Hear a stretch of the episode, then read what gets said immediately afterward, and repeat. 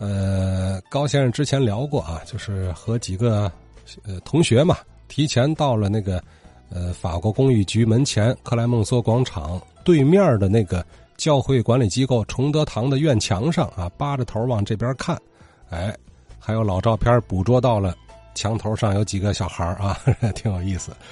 李希民李老呢，比起来啊，这个距离更距离那个仪式那个现场啊更近一点了。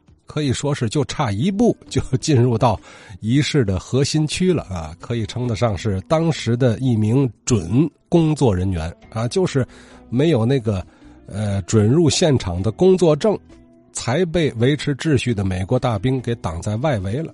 哎，怎么回事呢？您看，十九岁的年轻人怎么会有这样的机会呢？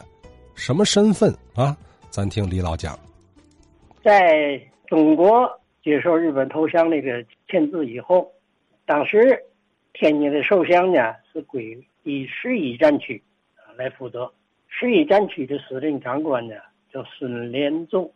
孙连仲那时候还没有到北平来，他是先派一个代表，是十一战区司令部的参谋长啊，叫吕文珍，是一个少将，先到了北平，成立的第十一战区。北平的前进指挥部，吕文贞到北平来的时候，跟他同来的有一个人叫做施奎林。到了北平以后呢，吕文贞就在北平来布置这个首相的事宜了。天津怎么办呢？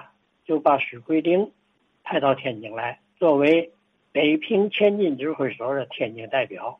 那个施奎林啊，他本人是个文官，他并没有军衔。他当时的实际职务啊，是河北省政府的财政厅的厅长。孙连仲呢是十一战区司令，又是河北省政府的主席，这是这么个关系。为什么把史奎林派到天津来呢？因为史奎林是天津人。为了进行这个工作呀，他一个文官想给他派了一个少将的虚军衔所以他对外讲呢，算是少将。对日本方面来说呢，就称他为师少师少将了。到天津来以后，史奎林就组组建了北平前进指挥所的天津代表办事处。史奎林原来是干教育工作的，他到天津来以后，得找一些个跟他一块工作的人呐。他先找的谁呢？找到在他以前来到天津的一个人叫石子洲，这个人也是干教育工作的，而且。在南开中学是史奎林的老师，所以到天津来呢，史奎林先找他的老师石子洲。那时石子洲是什么身份呢？是国民党天津特别行政区党部的主任委员。嗯，史奎林当时虽然是天津的老人啊，他也得找一些个天津的朋友啊。史奎林既然是当教做教育工作的，他也只好在教育这方面找一些人。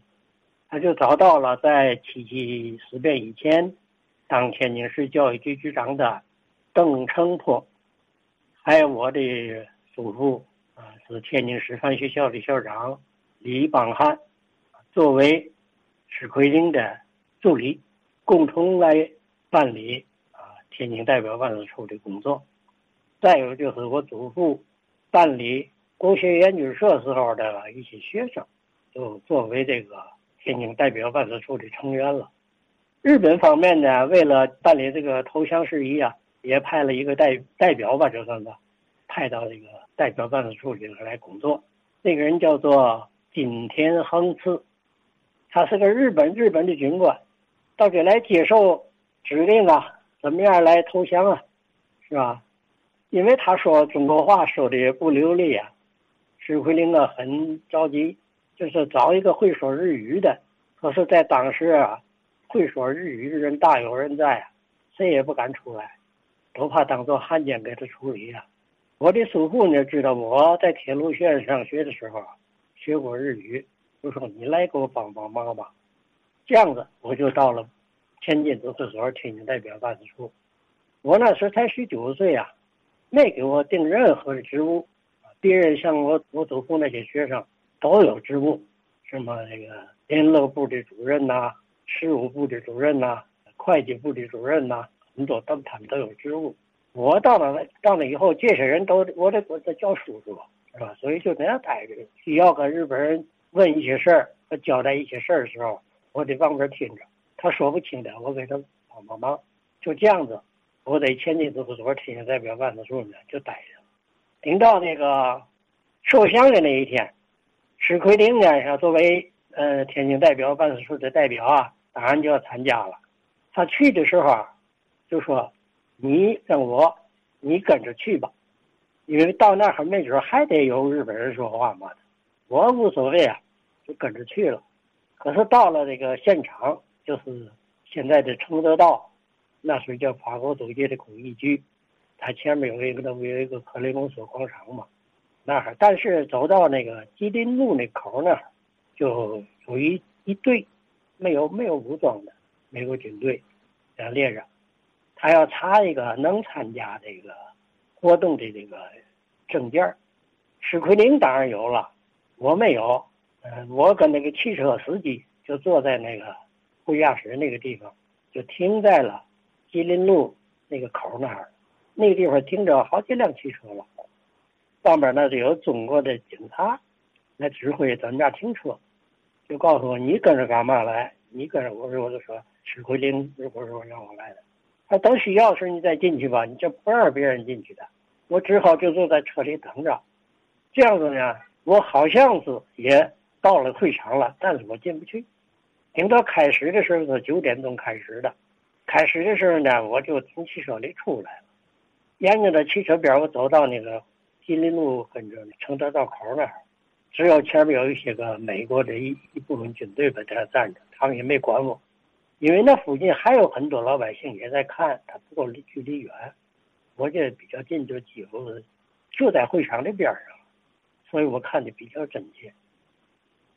那个受降仪式啊，开始的时候，乐基呃，美国那个他这次受降没有中国军队啊，当时的中国军队还没有到天津了，只是美国军队先到的天津，他是九月二十八号。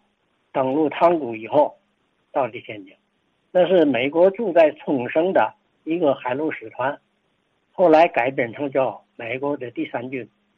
他这个军长呢，就是乐基，K.E. 乐基，他是个少将。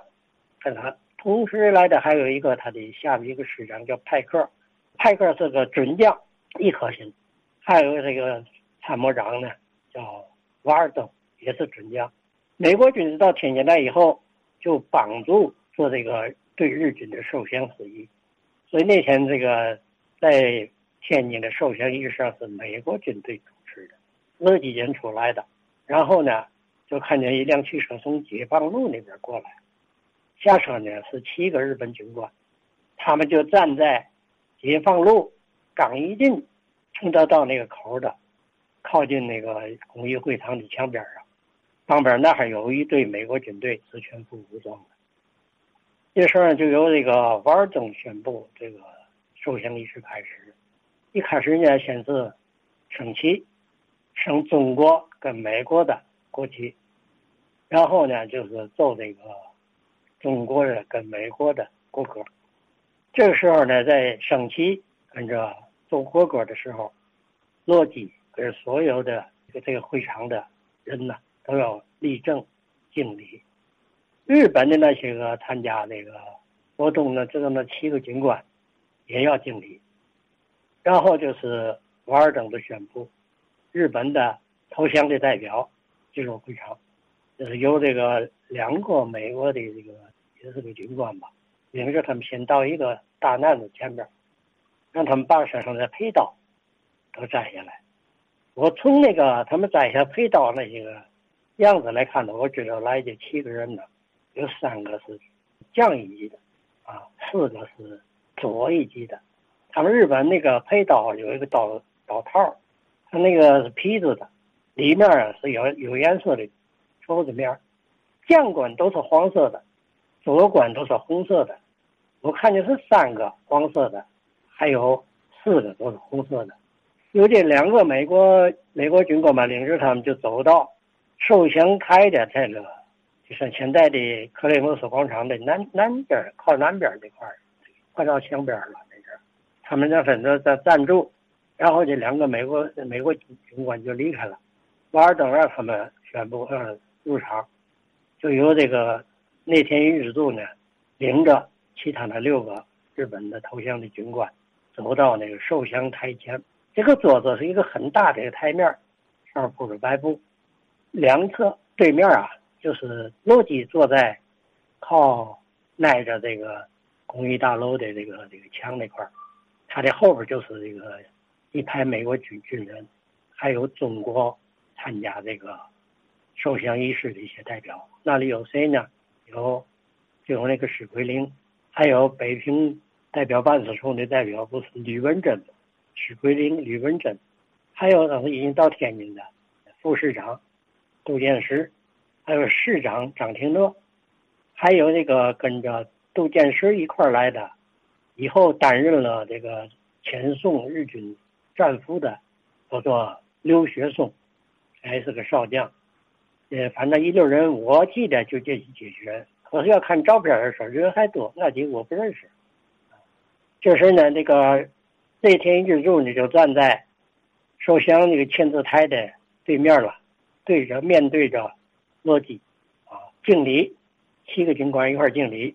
然后，乐基走到签字台前，按照这个瓦尔登的指令，在那个他不叫签字投降书，叫做备忘录，在那个备忘录上签字，签上内田英之助的名字，然后交给乐基，敬礼，退后。乐基看着那个备忘录，也在他应该签字的地方签字。那个仪式呢，到这时候啊就应该算是结束了。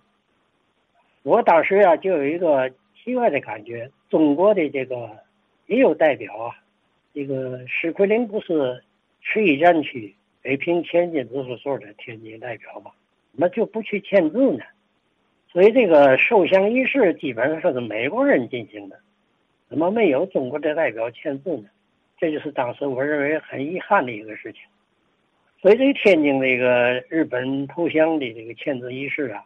一个小时就结束了，嗯，并没有怎么显出中国在这方面如何这个光辉呀，这文化这种现象我没看出来。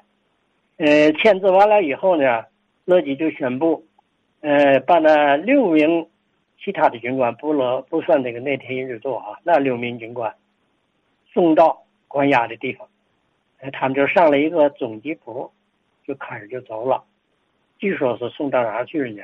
就是前世有人提到那个大直谷东边那个金仓库，那个时候那个金仓库里啊，就是关押日本战俘跟着一部分日本侨民的一个集中点就宣布内田英之助应给予扣押。这时就两个美国军队过军人就过来，就押着内田英之助上了一辆汽车。他们上哪儿去了？我也不知道。在这个靠近解放路那一面，挨着有那么三行，坐着都是中国的、法国的、英国的，还有几个外国人啊，大概一共有十几个人吧，坐在作为观礼的。其他的中国老百姓啊，他们都在外围看着，和我一样，就是不能进会场。就是我看到这个天津首相的情况。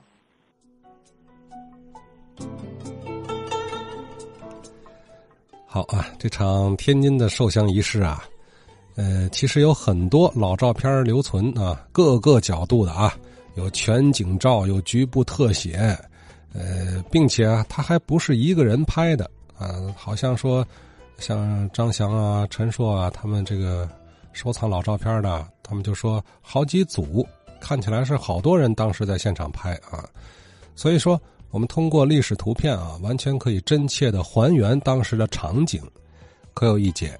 场景背后啊，或者说这个仪式前前后后，还有好多历史细节鲜为人知啊。比方说李老刚才回忆的这些啊，李老是因为自己的叔父啊，著名教育家李邦汉先生的关系，有这样的机会当了。算是怎么说呢？算仪式筹备组的日语翻译吧，是吧？哎，临时过来帮忙，能够近距离观看了这次意义重大的仪式啊，难得的经历啊。